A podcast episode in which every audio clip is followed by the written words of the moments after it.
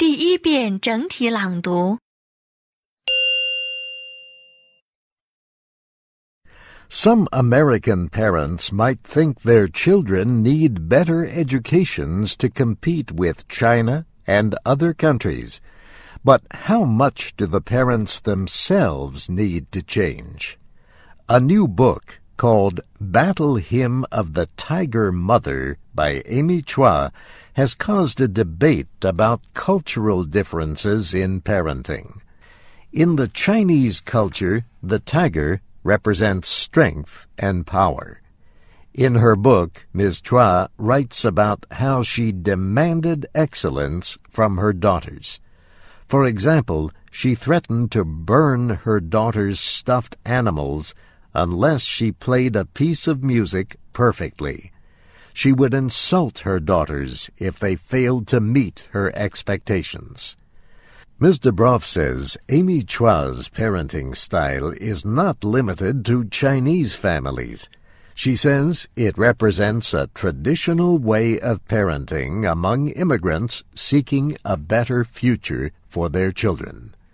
But she also sees a risk.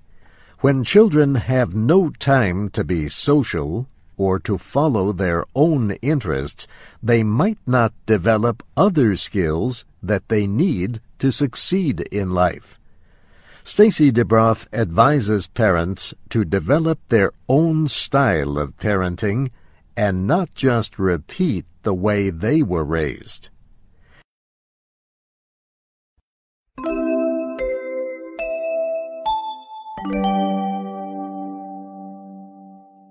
第二遍分解式朗读。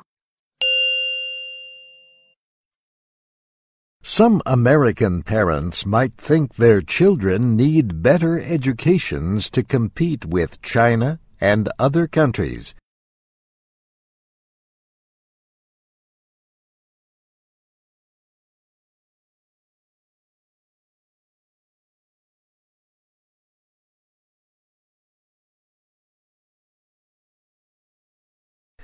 But how much do the parents themselves need to change?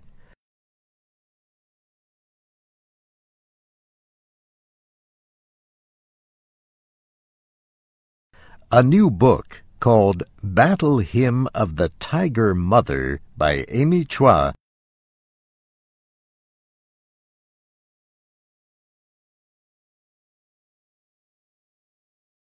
has caused a debate about cultural differences in parenting.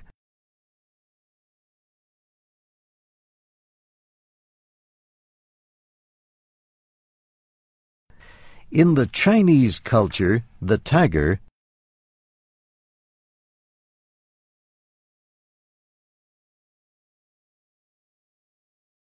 represents strength and power.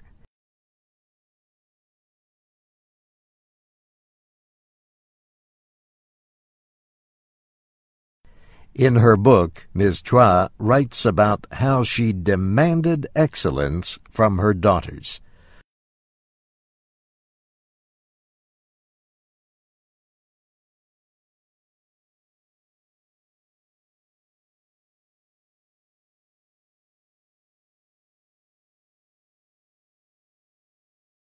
For example, she threatened to burn her daughter's stuffed animals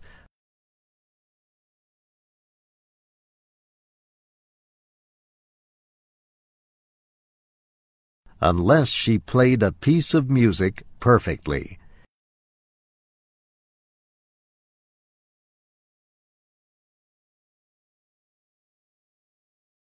She would insult her daughters if they failed to meet her expectations.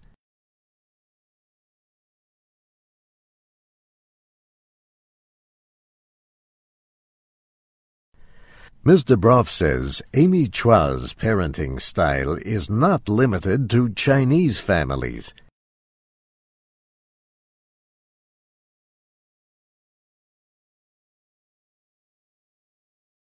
She says it represents a traditional way of parenting among immigrants seeking a better future for their children.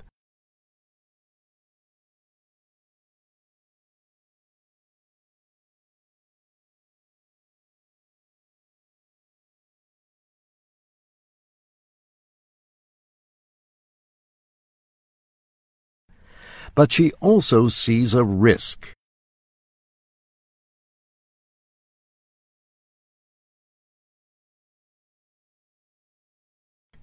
When children have no time to be social,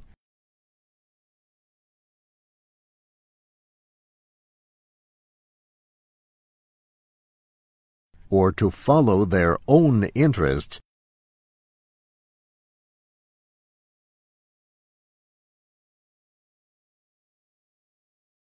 they might not develop other skills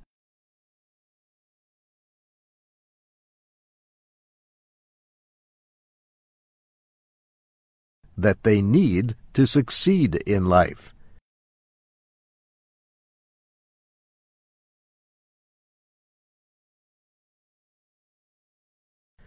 Stacy DeBroff advises parents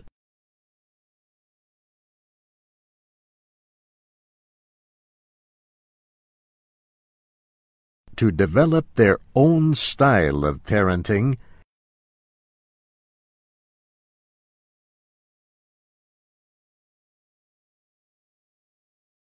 and not just repeat the way they were raised.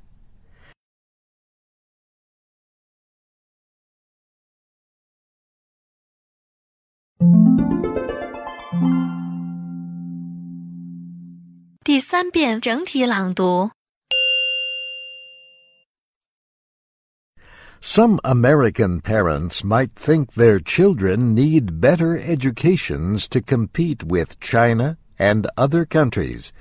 But how much do the parents themselves need to change? A new book called Battle Hymn of the Tiger Mother by Amy Chua has caused a debate about cultural differences in parenting.